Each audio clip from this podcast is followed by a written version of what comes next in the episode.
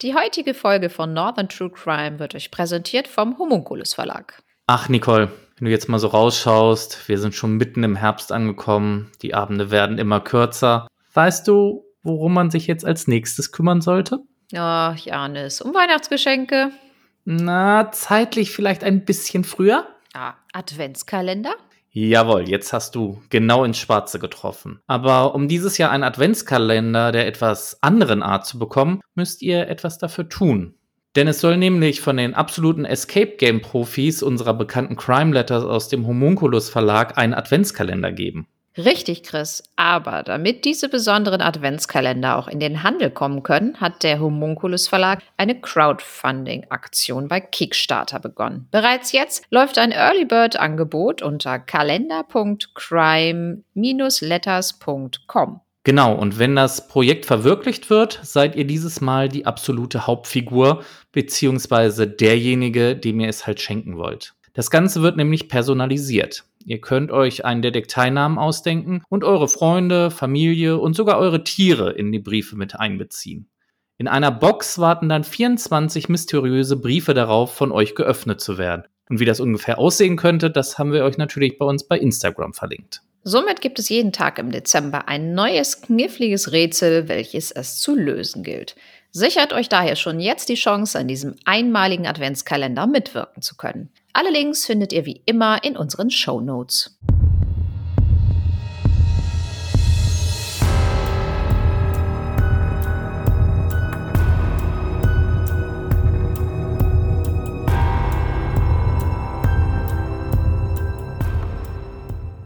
Herzlich willkommen zu einer neuen Folge von Northern True Crime. Wir sind mittlerweile bei Folge 55 angelangt. Ich freue mich, dass ihr wieder dabei seid und dabei ist auch wieder Chris. Ja, so ist es. Hallo Nicole, hallo liebe Hörer. Ja, jetzt kannst du es drehen und wenden, wie du willst. Die 55, die bleibt so oder so stehen. Ja, sind schon einige Folgen, die wir jetzt zusammen miteinander verbringen, oder? Du schwelgst dir schon Erinnerungen. Das ist eine Schnapszahl. Können erst mal einen trinken. Ja, eine Capri-Sonne? Ach nee.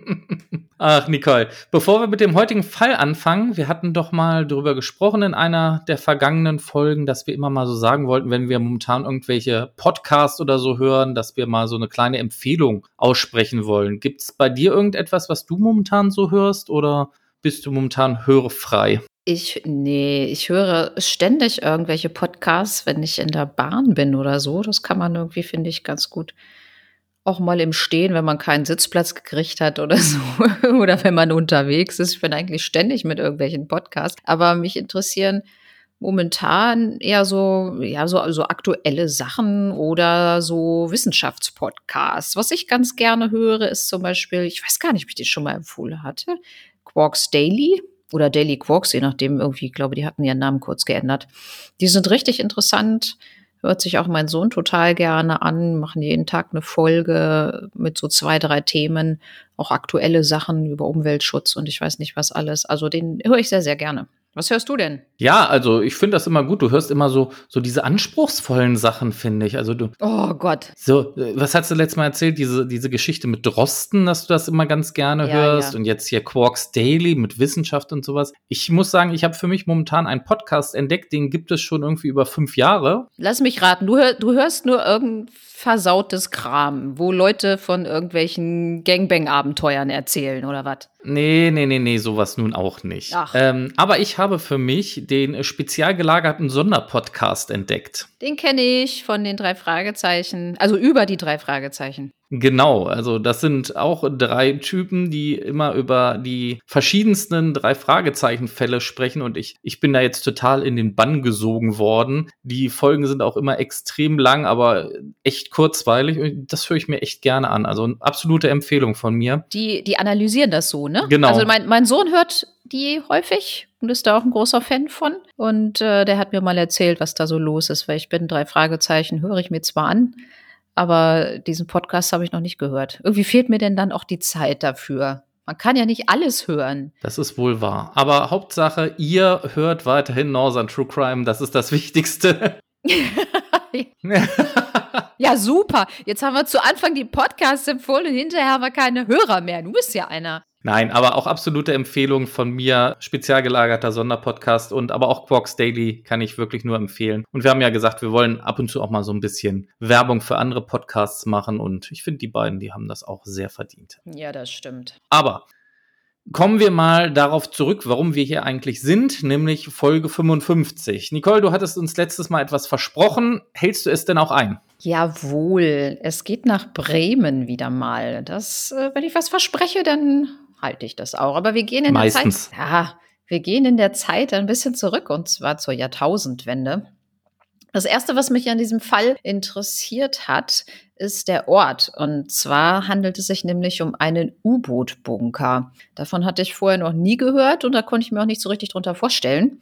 Aber Chris, du kannst das unserer Hörerschaft mal erklären, was das ist. Genau, das kann ich ganz gerne tun. An dieser Stelle, weil uns viele Hörer immer mal so ein bisschen darauf hingewiesen haben, vielleicht zu dieser Folge vorab, bevor ich euch erzähle, was so ein U-Boot-Bunker ist, Nicole, vielleicht kannst du äh, für die Hörer mal eine kleine Triggerwarnung noch aussprechen. Ja, wir werden in dieser Folge mal wieder um die Tötung von zwei Menschen sprechen.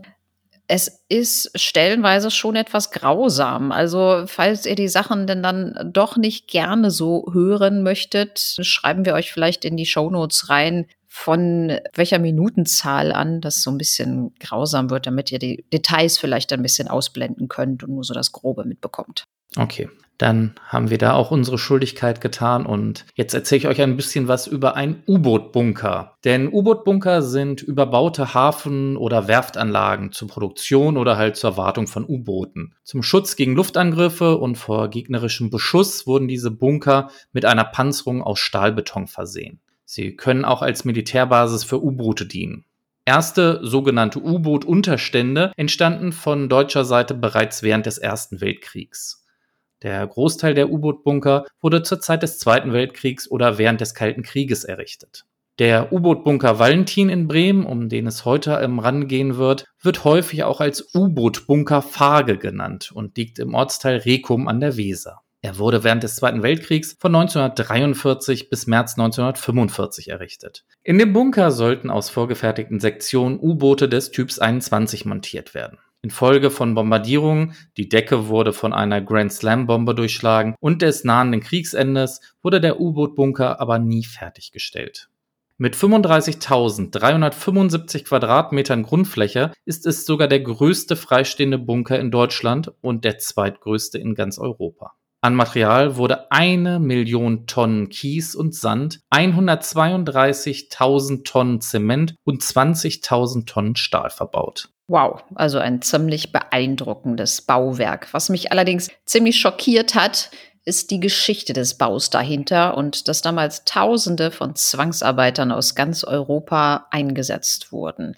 Ich mache noch mal einen kleinen Ausflug, weil ich diese Geschichte irgendwie wirklich so spannend fand und auch äh, das finde ich ist schon echter True Crime, was damals passiert ist. Da wurden nämlich Zivilarbeiter ebenso wie Kriegsgefangene und KZ-Häftlinge eingesetzt. Mehr als 1600 von ihnen starben während der Bauarbeiten an Unterernährung, Krankheiten und willkürlichen Tötungen. Der Bunker war nicht das einzige Rüstungsprojekt der Nationalsozialisten in der Unterweserregion. Drei Großbaustellen, riesige Mengen an Baumaterial und Maschinen, Umschlaganlagen, Schienenwege und nicht zuletzt die Lager für die Zwangsarbeiter prägten von 1935 bis 1945 das Gesicht der Region.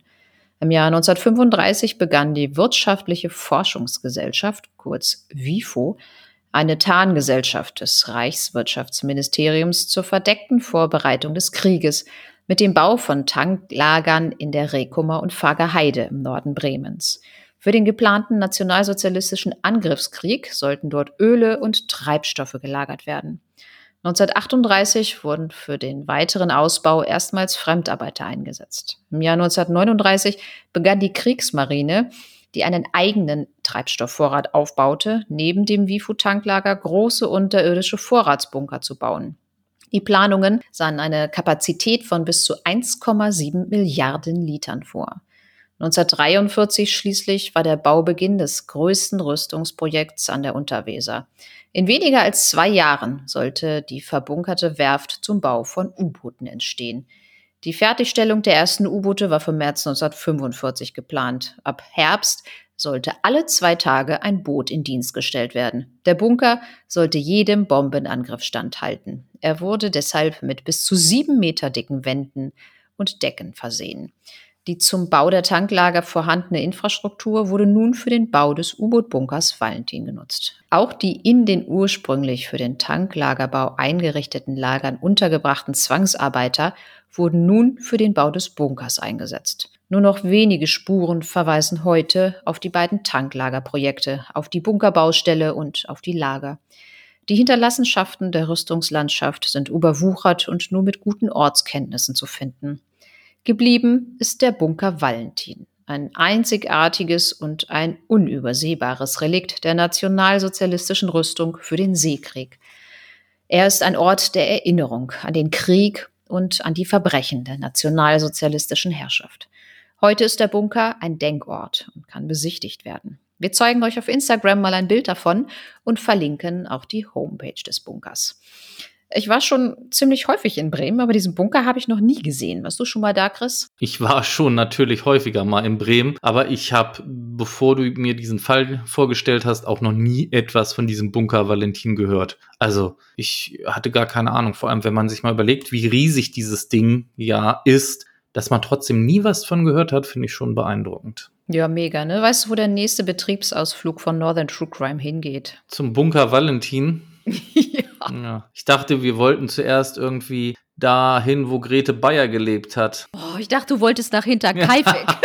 da gibt es ja nicht mehr viel zu sehen. Nun aber genug mit dem Bunker. Wir sprechen jetzt endlich über unseren Fall. Es geht heute einmal um den 23-jährigen Scherif. Er ist ein ehemaliger Kämpfer der kurdischen Arbeiterpartei PKK. Falls euch die nicht so viel sagt, es handelt sich um eine kurdische Untergrundorganisation mit sozialistischer Ausrichtung die sich militanter Methoden bedient. Ihren Ursprung hat sie in den kurdischen Siedlungsgebieten innerhalb der Türkei. Sie kämpft in der Türkei und teilweise auch in den angrenzenden Ländern für die politische Autonomie kurdisch besiedelter Gebiete. Ihr militärischer Arm verübt Anschläge auf militärische und zivile Ziele. Ziel der PKK ist die Gründung eines unabhängigen kurdischen Staates beziehungsweise ein demokratisch autonomes Kurdistan innerhalb der bestehenden Staatsgrenzen mit eigenen nichtstaatlichen Administratoren. Da gibt es unterschiedliche Ansichten. Scherif wurde bei Auseinandersetzungen mit der türkischen Polizei oder Armee von einer Artilleriegranate angeschossen und querschnittsgelähmt. Er sitzt deshalb im Rollstuhl.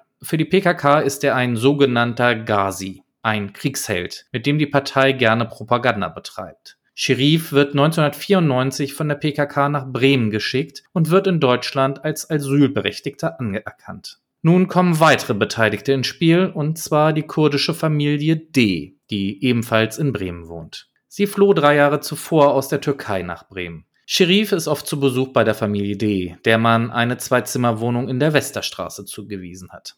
Die Atmosphäre ist gelöst, fast familiär. Ich schnitt ihm oft die Haare, er duschte bei uns und wir wuschen seine Kleider, erzählt Nesirdeh, der Familienvater. Er war für mich wie ein Sohn. Und es passiert, was nicht passieren darf. Der Ghazi verliebt sich in Aische, die Tochter des Hauses. Auch Aische ist in der PKK aktiv. Beide gehen zum Beispiel gemeinsam auf Demonstrationen. Aber das Glück wird zum Horrortrip, als Aische und Sherif die Heimlichtuerei nicht mehr aushalten. Mitte April nimmt Sherif seinen ganzen Mut zusammen und bittet Aisches Vater um die Hand seiner Tochter. Vater Nesir weist den Antrag entsetzt zurück. Ein Mann im Rollstuhl als Schwiegersohn? Jemand, der nicht für die Tochter sorgen und vielleicht nie Kinder zeugen kann? Komplett ausgeschlossen. Er betrachtet Sherif vor allem Zitat, als Behinderten, der schon daher nicht der richtige Mann für seine Tochter sei. Außerdem ist er der Auffassung, dass Sherif als PKK-Mitglied nicht heiraten dürfe. Der Vater macht deshalb dem PKK-Verantwortlichen für das Gebiet Bremen Vorwürfe. Er fühlt sich in seiner Ehre verletzt und verlangt von der PKK die Wiederherstellung seiner Ehre, da Sherif nach seinem Verständnis im Kader der PKK war und diese auch für dessen Verhalten verantwortlich war. Aber nicht nur die Familie ist gegen die Heirat, auch die PKK ist dagegen. Mindestens 20 Jungs sind für Aische zu uns gekommen, die sie heiraten wollten, sagt die Mutter später in einem Telefonat, das die Polizei abhört. Wir konnten sie nicht heiraten lassen, weil sie in der Hand der Partei war. Für die Familie D geht die Liebe nicht nur gegen die strenge Familienehre, sondern auch gegen die Regeln der Gastfreundschaft. Das Paar steht also unter einem gewaltigen Druck aber sie lassen sich ihre Liebe nicht verbieten. Der sogenannte Gebietsverantwortliche für Bremen ist damals Abedin K., Deckname Savet. Savet und ein weiterer Funktionär, nämlich Mehmet E., dessen Deckname Shebat oder Shebat ist, erscheinen in der Wohnung der Familie D. Savet ist der Wortführer und erlaubt kein weiteres Treffen von Aische und Sherif. Stattdessen ordnet der PKK-Funktionär an, Aische mit einem anderen Kurden zusammenzubringen. Bevor es zur Verlobung mit dem von der Partei ausgewählten Kurden kommt, heiraten Sherif und Aisha am 19. Mai heimlich in einer Moschee in Bremen-Gröpeling.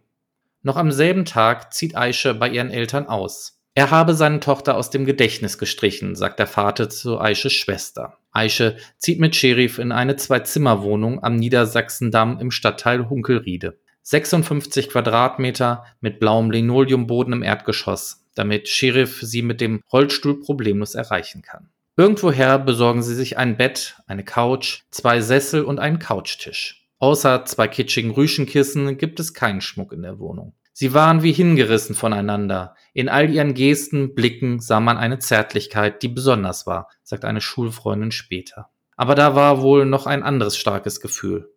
Angst. Als Aische einzieht, dichtet sie alle Fenster mit blickdichten Vorhängen ab. Die Rollläden bleiben oft heruntergelassen. Die Tür bleibt immer doppelt abgeschlossen. Nachbarn berichten, dass die jungen Leute so gut wie nie aus ihrer Wohnung gingen. Besuchern öffnen sie nur, wenn sich diese telefonisch vorher angemeldet haben. Das junge Paar hat Todesangst. Und das zu Recht, wie sich bald herausstellen wird. Spätere Ermittlungen ergeben dann, dass die PKK telefonisch massiven Druck auf das Paar ausübt. Savet kommt sogar persönlich in die Wohnung und befiehlt, dass Aische und Sherif in die Niederlande fahren sollen. Dort sitzen hochrangige Mitglieder des parteieigenen Disziplinarausschusses. Die beiden weigern sich, aber sie dürfen geahnt haben, dass die Sache für die Partei damit nicht erledigt ist. Am 24. August 1999 macht sich der Platzwart des Campingplatzes Horn an der Weser auf den Weg zum Brötchenholen für seine Camper. Auf dem gepflasterten Weg am Bunker entdeckt er einen umgekippten Rollstuhl. Unmittelbar daneben liegt ein junger Mann in einer Blutlache. Er kann sich noch zweimal aufrichten, dann bricht er zusammen und ist tot. Die herbeigerufene Polizei findet nur wenige Meter weiter am Weserufer die Leiche einer etwa 20-jährigen Frau. Die Obduktion ergibt, dass es sich um Sherif und Aisha handelt. Der Schädel von Sherif wurde mehrfach eingeschlagen, dann wurde das Opfer mit einem Auto überfahren. Die 18-jährige Aische wurde im Weserschlick erstickt. Der Anfangsverdacht der Kriminalpolizei richtet sich zunächst gegen Familienmitglieder, da die Familie von Aische ja die Beziehung der beiden vehement ablehnte. Handelt es sich also um einen sogenannten Ehrenmord? Der Vater von Aische wird festgenommen und ein Ermittlungsverfahren wird gegen ihn eröffnet. Anhand von Handydaten und anonymen Tipps können die Polizisten aber drei Tage nach dem Mord den 34-jährigen Semut M. als mutmaßlichen Täter ermitteln und festnehmen. 48 Stunden später werden dessen 30-jähriger Cousin Iskender T. sowie Ahmed T., 27 Jahre alt, verhaftet. Aishes Vater wird daher wieder entlassen. Alle drei Beschuldigten sind kurdische Jesiten. Sie gehören zum Fußvolk der PKK in Deutschland. Die genauen Hintergründe werden nicht genannt. Durch einen Zufall gerät ein Funktionär der PKK der Polizei bei einer Verkehrskontrolle in die Hände und wird vernommen. Er berichtet, dass der ehemalige Gebietsfunktionär für Bremen mit dem Namen Servet den Mord an Sherif und Aische beauftragt habe. Also handelt es sich höchstwahrscheinlich nicht um einen Ehrenmord, sondern um einen Auftragsmord. Während die Cousins bei der Polizei hartnäckig leugnen, sich überhaupt zu kennen, knickt Ahmed T. knapp drei Wochen in Untersuchungshaft später ein. Als Ermittler ihm sagen, der am Tatort gefundene OP-Handschuh trage Spuren seiner DNA, packt er im Gefängnis aus. Fünf Stunden lang redet Ahmed in der Nacht zum 18. September. Immer wieder bricht er in Tränen aus. Der Vorhalt mit dem Handschuh stellt sich Monate später übrigens als falsch heraus.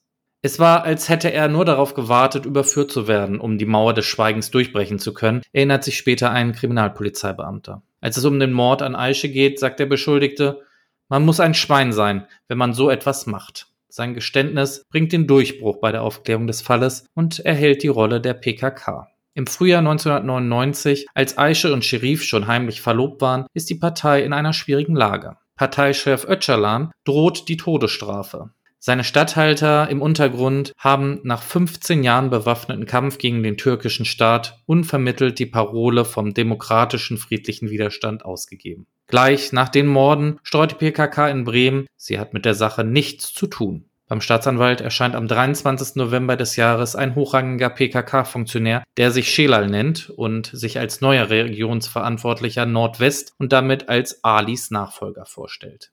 Er sei, behauptet Schelal, in die Hansestadt gekommen, um den Fall zu klären. Savet, inzwischen abgetaucht, habe aus persönlichen Motiven unter Missachtung der hierarchischen Struktur unserer Organisation gehandelt. Ein anderer PKK-Sprecher tönt, wir sind hinter dem Mann ebenso her wie die Polizei. Da sind aber eindeutig Zweifel angebracht. Denn deutsche Verfassungsschützer glauben zu wissen, wo Savage steckt, nämlich in der Schweiz, als neuer Statthalter der PKK. Die drei festgenommenen Männer werden schließlich des Mordes angeklagt. Zwei von ihnen leben seit 1985 in Deutschland und sind als Asylberechtigte anerkannt. Der Asylantrag des dritten Angeklagten wurde abgelehnt.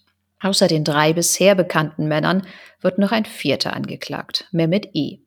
Er soll den drei Angeklagten den Tötungsbefehl weitergegeben haben. Alle Angeklagten sind in der verbotenen PKK tätig. Aisches Vater tritt in dem Verfahren als Nebenkläger auf. Im Prozess kristallisiert sich dann heraus, was genau am Abend des 23. August bis in die Nacht zum 24. August passierte. Am 23. August sitzt der Gebietsverantwortliche Servet stundenlang mit seinem treuen Untergebenen Shebat und anderen PKK-Sympathisanten im mesopotamischen Volkshaus zusammen. Eine Videokamera der Polizei zeichnet Bilder auf, als sie um 16.36 Uhr das Gebäude verlassen. Was sie am Nachmittag vor der Tat besprechen, ist bis heute unklar. Dass es eine Gerichtsverhandlung gewesen sei, bestreitet der Angeklagte T. Aber nur vier Stunden später klingeln er und die beiden Mitangeklagten T und M den Ermittlungen zufolge an der Wohnungstür von Sherif und Aische. Sie bleiben bis Mitternacht und versuchen, Sherif zu überreden, mit ihnen zu kommen, um das Problem aus der Welt zu schaffen. Mehrfach fallen die Worte Gerichtsverhandlung und Ali, der Deckname von Servets Vorgesetztem, dem neuen Gebietsverantwortlichen für die Region Nordwest. Sherif zögert. Aische sagt ihm, dass er auf keinen Fall gehen solle. Aber schließlich willigt er ein und macht sich zum Aufbruch bereit. Zu seiner Frau sagt er, sie solle sich keine Sorgen machen. Ihm werde schon nichts passieren. Aische weint. Dann sagt sie zu den Männern, ich komme mit und droht, wenn ihr Scherif auch nur ein Haar krümmt, könnt ihr es am nächsten Tag in der Zeitung lesen. Die Fahrt um Mitternacht geht ins benachbarte Osterholz-Scharmbeck. Das Paar wird in eine Wohnung in der Mozartstraße gebracht. Wieder fällt dort der Name Ali und es wird hektisch telefoniert offenbar eine letzte Abstimmung darüber, was zu geschehen hat. Dann müssen Aische und Sherif mit den beiden Cousins und ihrem Kollegen in einen roten VW Golf steigen. Der Rollstuhl wird im Kofferraum verstaut. Um 2.50 Uhr fährt das Auto los. Die 22 Kilometer zum U-Boot-Bunker führen vorbei an verlassenen Gehöften, an einer Tankstelle und endlosen dunklen Wiesen. Um 3.15 Uhr etwa sind sie, wie die Polizei später ermittelt, an einer einsamen Stelle am Außendeich der Weser am Bunker angekommen. Erst wird Aische aus dem Pkw etwa 75 Meter weit in Richtung des Weserufers gezerrt. Sie drücken ihren Kopf mehrere Minuten in den Schlick. Um sicherzugehen, dass sie auch wirklich tot ist, wird auf ihrem Kopf noch Schlick aufgehäuft. Sherif muss mit anhören, wie seine Frau auf der anderen Seite des Deiches im Schlick erstickt wird. Er weint und schreit hilflos. Nachdem die Täter schlammverdreckt zurückkommen, wird Sherif vor das Auto gestoßen und überfahren, mehrfach. Er stirbt nicht, er stirbt nicht, soll T laut Aussage eines Mitangeklagten verzweifelt gerufen haben. Dann nimmt einer von ihnen einen Schraubenschlüssel und schlägt Sherif den Schädel ein. Wer Aische und Sherif letztlich getötet hat, ist unklar. Ahmed T. behauptet, Iskender T. habe ihn und Semut M. mit vorgehaltener Pistole gezwungen, bei der Liquidation mitzumachen. Iskender T. habe Aische im Schlamm erstickt. Dann habe Iskender T. Semut M. aufgefordert, mit dem Auto einige Male über Sherif hinwegzufahren. Danach habe Iskender dem Schwerverletzten mit einem Radmutterschlüssel den Kopf zertrümmert. Elfmal schlug er zu. Iskender bestreitet das. Ich habe weder Sherif noch Aische getötet, sagt er aus. Vielmehr habe sich Ahmed T. wie ein Löwe gebärdet und gerufen, ich mache es, ich bringe sie um. Das habe Ahmed dann auch getan. Er, Iskender, sei gegen die Exekution gewesen. Angeblich soll Servet Iskender gezwungen haben, bei dem bestialischen Mord mitzumachen. Der Staatsanwaltschaft liegt eine Aussage vor, der zufolge Servet zu Iskender gesagt haben soll, die Sache ist klar, die beiden werden getötet. Iskender soll sich gegen diesen Parteibeschluss gewehrt haben. Ich will das nicht, ich habe auch Kinder. Da habe Servet angeordnet, es ist so bestimmt, ihr gebt keinen Ton von euch. Für Iskender, der die PKK nach Einschätzung eines Gutachters mythologisiert und ihr geradezu übernatürliche Kräfte zugeschrieben hat, war dieser Befehl demnach Gesetz. Der Staatsanwalt erläutert in seinem Schlussvortrag, dass das Gericht nicht umhin kommen werde, auf niedrige Beweggründe zu erkennen. Eine Chance wurde dem jungen Paar nicht gegeben. So hätten die beauftragten Männer auch nicht bezweifelt, dass das junge Paar, das gegen den Willen der Familie zusammenlebte, sterben müsse. Nur einer der Täter habe protestiert, ob ausgerechnet er den Auftrag ausführen müsse. Entscheidend habe aber auch der vom Mitangeklagten mehr oder weniger explizit belastete Mehmet E. als Helfershelfer den Mordauftrag unwidersprochen weitergegeben. Von der inneren Einstellung her identifiziert er sich mit den Auftraggeber. Die brutale Tat folge der inneren Logik der verbotenen Partei, die ihre Ziele über das Wohl der ihnen verbundenen Menschen stelle. Die Verteidiger von Mehmet E., der in Bremen länger PKK-Raumverantwortlicher war, machen nach dem Plädoyer der Staatsanwaltschaft klar, dass sie gegen die drohende Verurteilung ihres Mandanten alles unternehmen wollen. So stellen sie nach mehreren Beratungspausen eine geschlagene Stunde lang Beweisanträge. Die Verteidiger wollen zahlreiche Zeugen laden lassen, die belegen können, dass die PKK und damit ihr Mandant an der Bluttat kein Interesse gehabt habe. Allenfalls könne es sich um eine Art Amoklauf einer außer Kontrolle geratenen Bande handeln. Wieder frischen sie die alte Verteidigungsposition auf, wonach Zeugenaussagen darauf hindeuten, dass die beiden Getöteten vor der Familie der Ermordeten Angst gehabt hätten. Iskender T., Ahmed T. und Semut M. werden nach 49 Verhandlungstagen der Vernehmung von 80 Zeugen und 12 Sachverständigen vom Landgericht Bremen im April 2001 zu 13 und 15 Jahren Haft wegen Totschlags verurteilt. Der Drahtzieher Mehmet E. habe die Tat im Auftrag gegeben. Das Gericht folgte der Einschätzung der Staatsanwaltschaft in weiten Teilen und verurteilte Mehmet E. zu einer Freiheitsstrafe von insgesamt neun Jahren und sechs Monaten. Eine Verurteilung der drei Haupttäter wegen Mordes erfolgte nicht, da die Kammer keines der Mordmerkmale sieht weil in der gegebenen Situation nach den archaischen Sitten und Wertvorstellungen aller beteiligten Personen eine Schlichtung nicht mehr möglich war, die Tötung der Beziehungspartner selbst in diesem extremen Fall danach erlaubt sei, für die Angeklagten Fragen der Ehre und Angst vor der sozialen Ausgrenzung im Vordergrund standen und es den Angeklagten aufgrund ihrer stark verinnerlichten heimatlichen Wertvorstellungen nicht bewusst war, dass ihre Beweggründe objektiv als besonders verwerflich und sozial rücksichtslos anzusehen sind. In der Urteilsbegründung heißt es außerdem, dass die Angeklagten nicht heimtückisch gehandelt hätten. Das Paar hätte mit allem gerechnet. Heimtücke setzt aber die Arglosigkeit des Opfers voraus. Seit ihrer heimlichen Heirat lebten Aisha D. und Sherif A. in ständiger Angst, so der Vorsitzende Richter. Allerdings wertete das Gericht die Mitleidslosigkeit der Angeklagten gegenüber ihren Opfern als belastend. Persönlich hatten die beiden ihnen nichts getan, warf der Richter den drei Haupttätern vor. Laut Gutachten der Rechtsmedizin waren die beiden Getöteten rasch bewusstlos, sodass ihr Tod auch nicht grausam gewesen wäre. Die Beteiligung von Mehmet E. hingegen wertet das Gericht trotz der relativ hohen Haftstrafe als untergeordnet. Die Staatsanwaltschaft und die Angeklagten gehen in Revision. Der Bundesgerichtshof hebt auf die Revision der Staatsanwaltschaft das Urteil des Bremer Schwurgerichts auf. Die Revisionen der Angeklagten werden verworfen.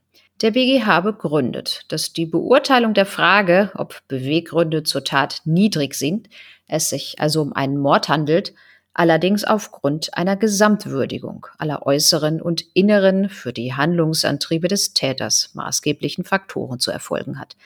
Dabei ist der Maßstab für die Bewertung eines Beweggrundes den Vorstellungen der Rechtsgemeinschaft der Bundesrepublik Deutschland und nicht den Anschauungen einer Volksgruppe, die die sittlichen und rechtlichen Werte dieser Rechtsgemeinschaft nicht anerkennt, zu entnehmen.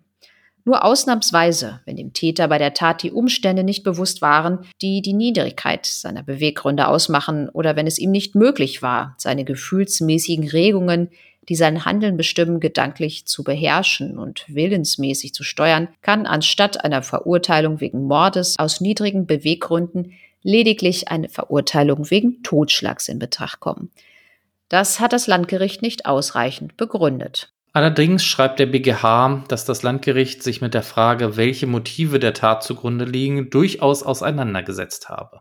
Die Kammer habe aber innerhalb dieser Prüfung nicht alle Umstände bedacht, die für die Beurteilung der Beweggründe als insgesamt niedrig von Bedeutung sein können. Das Gericht habe dabei nicht in Betracht gezogen, dass der nach Auffassung der drei Angeklagten durch die Entführung als solcher begangener Verstoß gegen die Regeln ihrer Gesellschaft und der Partei aus Sicht der Angeklagten durchaus eine Maßregelung, aber nicht eine Tötung rechtfertige. Zu Unrecht hat das Landgericht bei der Bewertung der Beweggründe der Angeklagten zudem nicht ausdrücklich erwogen, dass den Angeklagten im Fall einer Befehlsverweigerung keinesfalls eine Bestrafung in Form von körperlichen Übergriffen oder sogar einer Tötung drohte. Schlimmstenfalls mussten sie mit einem Ansehens- und Ehrverlust innerhalb der kurdischen Gemeinschaft, eventuell auch mit einer Ausgliederung aus dem Leben der kurdischen Gemeinschaft rechnen. Die den Angeklagten vom Landgericht zugute gehaltene Motivation kann vor dem Hintergrund der befohlenen Tat nicht abstrakt und losgelöst von den Beweggründen der Befehlshaber beurteilt werden.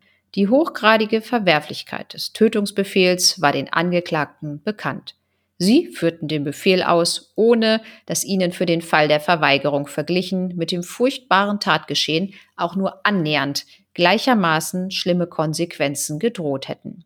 Unter diesen Voraussetzungen liegt es nahe, ihre eigenen Beweggründe als niedrig zu bewerten. Zudem hat das Landgericht weitere Umstände nicht bedacht, die gegen die Annahme sprechen, dass die Angeklagten nicht erfassten, dass ihre eigenen Wertvorstellungen, die ihnen die Wiederherstellung der Ehre aufgaben, in dieser Form in der Rechtsordnung der Bundesrepublik Deutschland keinen Anklang finden.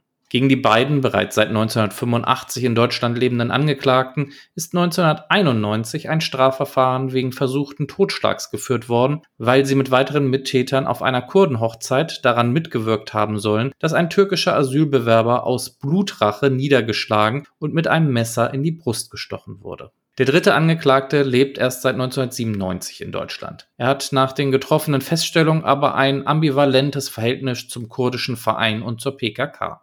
Der Sache des Volkes fühle er sich durchaus verbunden, war aber nicht gewillt, stärkere Aktivitäten für den Verein bzw. die PKK zu entfalten. Die Feststellungen des Landgerichts zum Schuldspruch wegen gemeinschaftlichen Totschlags können sämtlich bestehen bleiben. Aufzuheben sind mit dem Schuldspruch und dem gesamten Strafausspruch daher lediglich die bislang mangelhaften Feststellungen zum Motiv und wegen des Zusammenhangs auch die zur Schuldfähigkeit. Dann wurde neu verhandelt und im aufgerollten Bunkermordprozess plädiert die Staatsanwaltschaft für alle drei Angeklagte auf lebenslange Freiheitsstrafen. Die Verteidiger beantragen geringere Strafen für ihre Mandanten. Das Landgericht verurteilt die drei Hauptangeklagten erneut wegen Totschlags zu Haftstrafen zwischen 13 und 15 Jahren.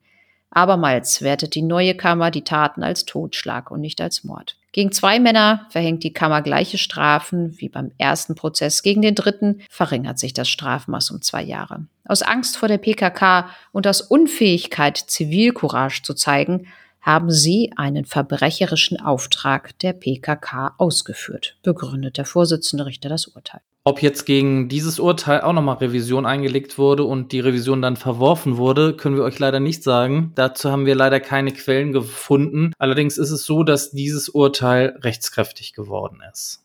Allerdings ist an dieser Stelle unser Fall noch nicht zu Ende. Denn im Jahr 2014 also vor ungefähr sieben Jahren jetzt, wird bekannt, dass die von der Staatsanwaltschaft Bremen beim Landgericht eingereichte Anklage wegen Beihilfe zum Mord gegen vier weitere junge Männer 14 Jahre lang nicht bearbeitet wurde. Der Umfang der Akte beträgt ungefähr 100 Aktenordner. Die zwei Brüderpaare sind angeklagt, bei der Tat geholfen zu haben. Sie sollen den Tätern Wohnungen und Wagen zur Verfügung gestellt haben. Am 22. Januar 2015 gibt das Landgericht Bremen bekannt, dass die Eröffnung des Hauptverfahrens abgelehnt wurde. Nach Sichtung der Akten sei es unwahrscheinlich, dass die Beschuldigten zur Tatzeit gewusst hätten, Beihilfe für einen Mord zu leisten. Immerhin droht noch keine Verjährung. Diese tritt bei Totschlag erst nach 20 Jahren ein und Mord, wisst ihr ja, verjährt ohnehin nie. Sherif und Aische wurden auf dem Osterholzer Friedhof begraben, nebeneinander. Kein Stein, kein Name erinnert an sie. Die Gräber sind inzwischen überwuchert. So, was sagst du dazu, Chris? Ich meine, der Bunker hat jetzt nicht so eine große Rolle gespielt, aber mich hat das halt zu Anfang denn dann doch mal irgendwie interessiert, als ich das gelesen habe. Und da habe ich auch einfach mal euer Interesse vorausgesetzt. Ja, dieser Fall, über den wir sprechen, der ist ja auch so als der sogenannte Bremer Bunkermord halt in die Kriminalgeschichte halt eingegangen. Deswegen ist das schon ganz gut gewesen, dass du uns was über diesen Bunker erzählt hast. Dieser Fall, also das entwickelt in mir diese ganzen Sachen, diese, ich formuliere es jetzt mal, Ehrenmorde oder Wiederherstellung der Ehrenmorde oder diese PKK-Morde, das entfacht in mir immer so einen inneren Zorn. Es ist furchtbar. Ich finde das so, ja, was du immer sonst sagst, das Wort grausam. Das, da fällen mir echt jegliche Worte für diese Tat. Ja, ich krieg auch immer zu viel, wenn ich das immer schon höre. Ob das jetzt nun ein Ehrenmord oder ein Auftragsmord oder sonst was war, das ist mir in diesem Fall eigentlich auch egal. Was ich da so wenn man das einfach nur mal so runterbricht, da waren zwei Menschen, die sich gefunden haben und die sich geliebt haben und die heiraten wollten. Oder haben sie denn auch gemacht? Warum kann da nicht einfach Ende der Geschichte sein? Ja, ich verstehe das auch immer nicht. Vor allem, wenn man das mal überlegt, die durften nicht zusammen sein, weil er, wie hat der Vater gesagt, ein Behinderter ist. Allein das finde ich ja schon sowas von menschenverachtend. Allein diese Aussage finde ich ja furchtbar. Stell dir mal vor, der Vater hätte anstatt einer Tochter einen Sohn gehabt und der hätte sich dann in den Sohn verliebt. Stell dir mal vor, was wäre dann erst los gewesen? Äh, wie? Ach so. Wenn Aische jetzt ein Junge ja, gewesen wäre. Ach, ach, so, ja, ja, ja. Hm. Ja, das, äh, ja, oder, oder wenn, wenn sein Sohn jetzt behindert wäre, was würde er denn dann sagen? Ich glaube, das möchten wir, glaube ich, alle nicht wissen. Ich glaube so. es nicht, nein. Okay. Ich habe zumindest noch mal gefunden, was mich, was mich auch so ein bisschen, also ich habe mich mit dieser PKK auch nie beschäftigt, aber zur Heirat von diesen PKK-Funktionieren äh, wurde halt gesagt, dass das eine Todsünde sei. Das ist so, dass die halt oder dass der Sheriff äh, sterben musste, weil er sich für die Frau und damit gegen die Partei entschieden hat. Und diese PKK-Kämpfer müssen im Ausbildungslager schon einen Treueschwur auf Flagge und Führer ablegen und da sind Liebesbeziehungen tabu und diese Strafaktionen reichen dann bis zum Mord. Also wenn ich schon wieder Flagge und Führer höre, da kriege ich ja auch schon wieder das Kotzen, ne? Also ja, das passt zu dem U-Boot-Bunker oh, irgendwie. Ja. Ne? Da haben wir die Geschichte wieder so ein bisschen rund. Oh, Gott, ja, also wie gesagt, ich, also mir Schimpfwörter dürfen wir ja eigentlich gar nicht so viel sagen, ne? Sonst müssten wir hier, glaube ich, nur noch äh, piepsen für den Rest unserer Besprechung hier über den über den Podcast. Also ich äh, muss auch sagen, ich fand diesen, ja, diese, diese Art der Tötung erstmal total grausam, wie sie das da gemacht haben. Und das, was der eine Angeklagte zu den Polizisten im Gefängnis gesagt hat, seine Aussage, das äh, finde ich passt eigentlich auch so ganz gut. Äh, man muss ein Schwein sein, wenn man so etwas macht. Das hat er richtig erkannt. Ja, da gebe ich dir auch recht. Also für mich ist dieses Urteil auch nicht nachvollziehbar, muss ich ganz ehrlich sagen an dieser Stelle. Für mich ist das wirklich Mord aufgrund von niedrigen Beweggründen. Ich stehe eindeutig hinter dieser Entscheidung, die der BGH da getroffen hat. Ich kann es nicht verstehen, warum das Ganze als Totschlag gehandelt worden ist. Klar, es wird kein Mord aus Heimtücke sein. Sie, äh, ja, das ist eindeutig. Sie wussten, was auf sie zukommt und was ich an der Stelle nicht verstehen kann, dass sie halt nicht weiter, also sie wussten, dass irgendetwas auf sie zukommen wird, aber warum sie dann nicht viel weiter abgehauen sind als jetzt nur in einen Ortsteil, das habe ich nicht verstanden. Ja, aber ich, ich glaube, wenn die dich auf dem Kicker haben, dann finden die dich auch. Das ist egal, ob du in äh, Kambodscha oder in Bremen fehlgesackt bist. Also ich glaube, das ist dann alles nur noch eine Frage der Zeit. Vor allen Dingen auch mit, was wir ja gerade gesagt haben, wenn man im Rollstuhl sitzt. Ich glaube, das ist auch einiges noch ein bisschen schwieriger. Ja, das habe ich eben auch wieder vergessen, da gebe ich dir recht. Ja, aber also, klar, Heimtücke wird es wahrscheinlich nicht sein. Sie wussten, was passiert, wenn sie heiraten. Ja, dass das trotzdem passiert, dass das trotzdem umgesetzt wird, ist für mich unfassbar, dass so etwas passieren kann, dass sowas in Deutschland passieren kann, finde ich noch viel furchtbarer, dass irgendwelche Weltanschauungen, die aus dem Mittelalter stammen, meiner Meinung nach, dass solch, so etwas hier umgesetzt werden kann. Furchtbar.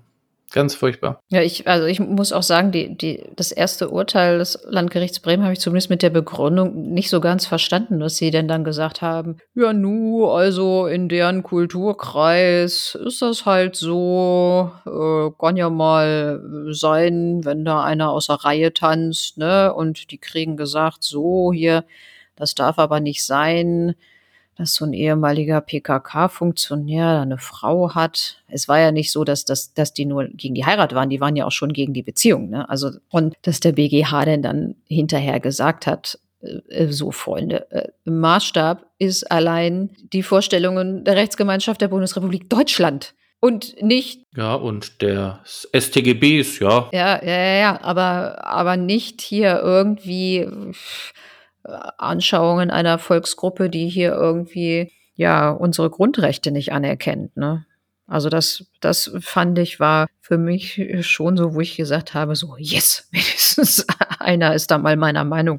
Ich finde ja allgemein sowas blöd, so Krieg und überhaupt irgendwie diese ganzen ja, gewaltbereiten Menschen, die da nun ist ja nun egal, welche Religion. Es gibt ja auch äh, irgendwelche militante Christen und ach, sonst was. Das ist ja jetzt hier nicht auf, auf Kurden oder Muslime oder sonst welche Menschen irgendwie äh, beschränkt. Das gibt's ja nun in allen möglichen Ländern und allen möglichen Religionsgemeinschaften. Also ich kann sowas auch echt überhaupt nicht verstehen und krieg da auch immer zu viel, wenn ich sehe, ja, ach, irgendein Selbstmord, Attentäter, irgendeiner Religionsgemeinschaft oder sonst irgendwie was. Also was soll das? Ich begreife es einfach nicht. Wir können uns vielleicht darauf abschließend einigen, alle faschistoiden, ideologischen äh, Ansichten sind alle scheiße.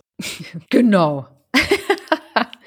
das ist also so, das könnte man als, äh, als Schlussfazit sagen. Ich habe übrigens mal vor der Bundestagswahl den Valomat gemacht. Und weißt du, welche Partei bei mir die meisten Stimmen hatte? Also was, was da rauskam, wen ich wählen sollte? Ich weiß es, weil du es in deinem WhatsApp-Status stehen hattest. Ach so, oh. Aber ähm, du kannst es vielleicht unseren Hörern mal erzählen. Wir, wir, wir haben die drüber gesprochen. Nee. Es gibt eine Partei, die heißt Liebe.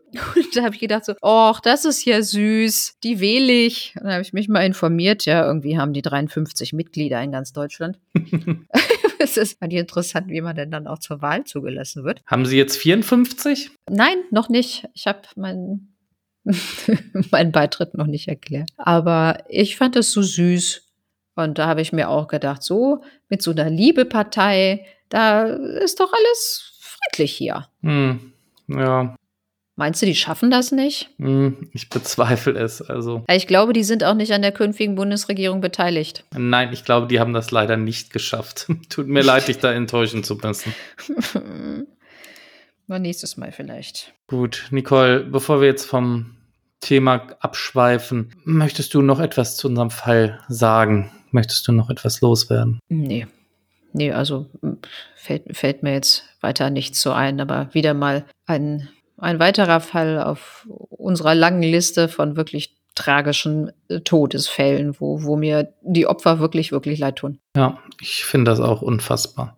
Klar, man kann jetzt äh, zu Sheriff sagen, klar, er war jetzt auch kein Unschuldslamm, er hat da auch für die PKK gekämpft und so weiter, aber ich glaube, er war jetzt so ein bisschen auf dem Weg und wollte aus dem Ganzen halt aussteigen und seinem Leben halt einen neuen Sinn geben mit Aisha an seiner Seite. Ja, und das wurde ihm leider verwehrt. Gut, dann schließen wir an dieser Stelle den Fall zu unserem Bunkermord. Nicole, Sag du doch mal den Hörern, wo es das nächste Mal hingeht. Warum fragst du mich eigentlich immer? weiß ich nicht, das hat sich so eingebürgert in den letzten Ja, äh, 55 Folgen.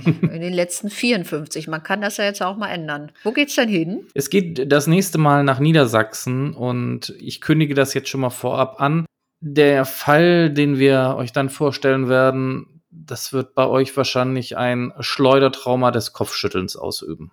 Okay. Da ist so irgendwie alles falsch gelaufen, was falsch laufen konnte. Heieiei, das erinnert mich so ein bisschen an Leonie. Da hatten wir ja auch schon so einen richtigen Brast auf die Behörden und alle, die da irgendwie mit zugehörten. Ja, und so ähnlich wird es auch dieses Mal werden. Jetzt kann ich dich aber auch mal fragen, hast du denn noch irgendwas oder können wir den Fall schließen? Sonst sagen wir jetzt wirklich mal Tschüss. Nö, ich habe jetzt auch nichts mehr für euch. Deswegen wünsche ich euch allen einen schönen guten Morgen, guten Mittag, guten Abend. Passt wie immer gut auf euch auf und wir hören uns in Folge 56. Und ich sage einfach nur Tschüssi.